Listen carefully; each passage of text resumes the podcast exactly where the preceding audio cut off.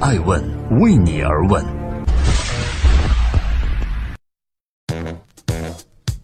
Hello，大家好，二零一八年五月七号星期一，爱问人物创新创富，欢迎大家的守候。今天我们来聊一聊教育，万亿级的教育市场是精英教育胜还是大众教育赢？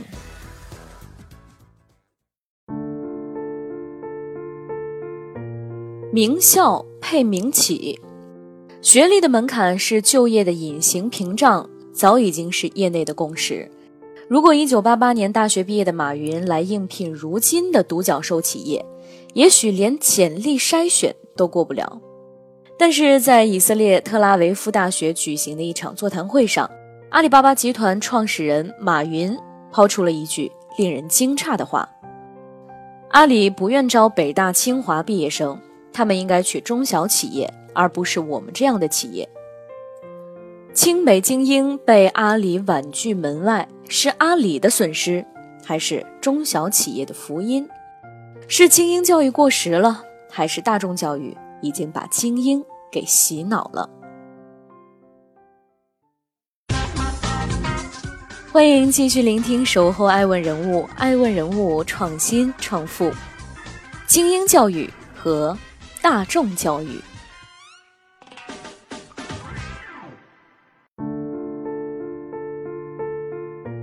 精英教育是一种强调受教育者智力和基础的教育。在精英教育下，培养一个学生需要花费较大的物力与人力。当社会人口众多、资源有限时，这种方式注定只能惠及一小部分人。精英群体包括清华、北大。哈佛、耶鲁等名校毕业的学生，他们的简历优秀的挑不出任何瑕疵，他们的成绩优异是老师眼中的天才，他们的社交广泛是朋友心中的明星，他们到世界各地去做公益，参加各种各样的科考活动，他们在全球最著名的组织和最棒的公司实习，他们几乎就是精英的代名词。不可否认，精英教育让学生可以获得更高的平台，学会更好的思考，建立今后发展的人际关系。但是，一位曾在常春藤盟校待了二十四年之久的教授威廉·德雷谢维奇曾著有《优秀的绵羊》一书。他指出，这些学生斗志昂扬，却又充满着焦虑。他们十分忙碌，却忙着发展自身，却没有时间建立感情。他们非常善于解决手头的问题，有时却不知道为什么要解决这些问题。他们选择自己擅长可控的事情去做，使事情永远处于自己的掌控之中，却可能也扼杀了自己的创造力。北京大学教授、著名学者钱理群也曾用“精致的利己主义者”来形容中国的精英大学生们。他们智商高，善于表演。世俗懂得配合，更加善于利用体制来达到自己的目的。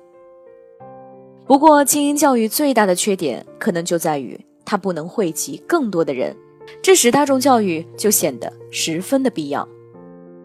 一方面，我国高等教育人口规模在不断增加，推动大众教育不断发展。爱问根据统计局第六次普查数据测算。截至二零一零年，受过普通高等院校教育的人数占到全国总人口的百分之七点三五。中国社会科学报显示，截至二零一五年，受过高等教育的人数达到一点七一亿，占全国总人口的百分之十二点四。另一方面，互联网给大众教育提供了很好的渠道，在线教育知识付费平台发展的越来越快。大众接受教育和获取知识变得更加的容易。在某种程度上，大众教育的定义不应再局限于传统的线下课堂教育。二零一三年八月九号是被载入知识付费史册的一天。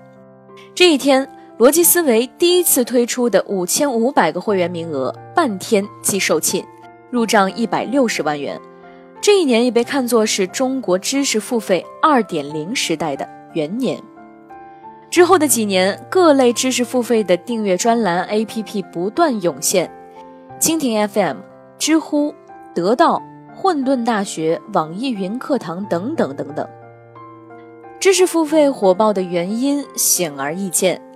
首先，它使得大众学习的时间上变得更加的灵活，随时随地可以想学就学。第二，花费的资金成本更低，一门内容课程只需要花费几十元到几百元不等的价格。第三，它的选择更加多元，十八般武艺，喜欢哪个就可以学哪个。艾文认为，未来教育的下一个十年，知识付费必然会成为大众教育发展的重要推动力。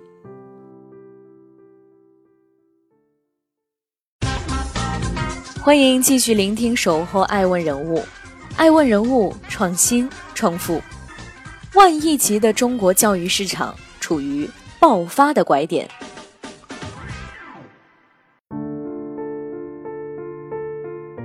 讨论精英教育和大众教育的孰优孰劣固然有价值，但是有一个不可忽略的大前提，就是国人对于教育的重视程度已经达到了前所未有的高度。中国教育培训行业市场前瞻与投资战略规划分析报告显示。二零一六年，中国的教育行业总体量为一点九六万亿，二零一七年突破两万亿，预计将在二零二零年达到二点九二万亿。达到万亿级的市场规模以及稳定的增长态势，也让众多的投资人和创业者对于教育行业保持着乐观。根据经媒体统计，近三年。教育行业融资次数较前几年进行了大幅的增长。二零一七年全年教育行业有四百一十二起融资事件，总融资额达到二百八十二点八六亿元。二零一八年的一季度，一级市场教育行业的融资报告显示，投融资案例共一百四十三起，投资额超过了一百亿元。归根结底，其实是就业焦虑的这把烈火。点燃了教育行业，教育程度与就业待遇的密切关系，促进了教育的消费需求。国内 O2O 招聘平台香草招聘与新东方在线联合发布的《二零一七年应届生就业报告》显示，二零一七年专科应届生的起薪为每月两千八百元，本科应届生起薪为每月四千三百元，硕士研究生起薪为。五千九百元每月，而博士生则高达了每月七千九百元。同时，根据 Orange Share 报道，重点院校的应届毕业生薪资普遍要高于普通院校的毕业生。不同学历就业薪资的差异，很大程度上推动了考研人数的增长。全国硕士研究生招生考试报考人数从二零一一年的一百五十一万人增长到了二零一八年的二百三十八万人。在这个焦虑的时代，能缓解焦虑的事物呢，总是能够受到人们的青睐。知识教育成为了缓解焦虑症的强效药。教育的需求越来越旺盛，消费者的需求远比想象中还要大。很多细分市场的需求还远远没有被满足。中国教育市场的特点，除了体量大、增长快之外，还有一个特点，就是消费者愿意为教育付出高成本。从学区房的溢价上，更是可以看出中国家长对优质教育资源的高溢价的接受程度。就业焦虑直接往前传导到考大学，甚至是 K 十二阶段的学习。据统计。教育支出在家庭消费结构中的占比接近百分之三十，课外参培渗透率在三四线城市进一步的提升，三四线城市课外考培市场的复合增长率超过百分之三十。随着互联网行业的高速发展，用户覆盖率的提高，移动互联网的浪潮也促使传统的线下教育向在线教育转变。根据 Analysis 易观监测数据显示。二零一七年第三季度，中国互联网教育市场整体交易规模达到七百一十四点二亿元，中国已经成为全球规模最大的互联网教育市场。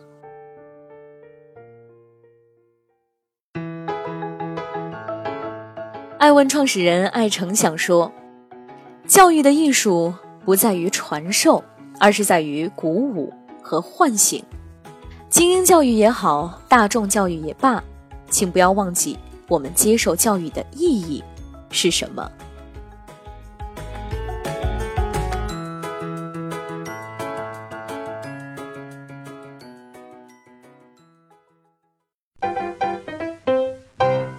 爱问是我们看商业世界最真实的眼睛，记录时代人物，传播创新精神，探索创富法则。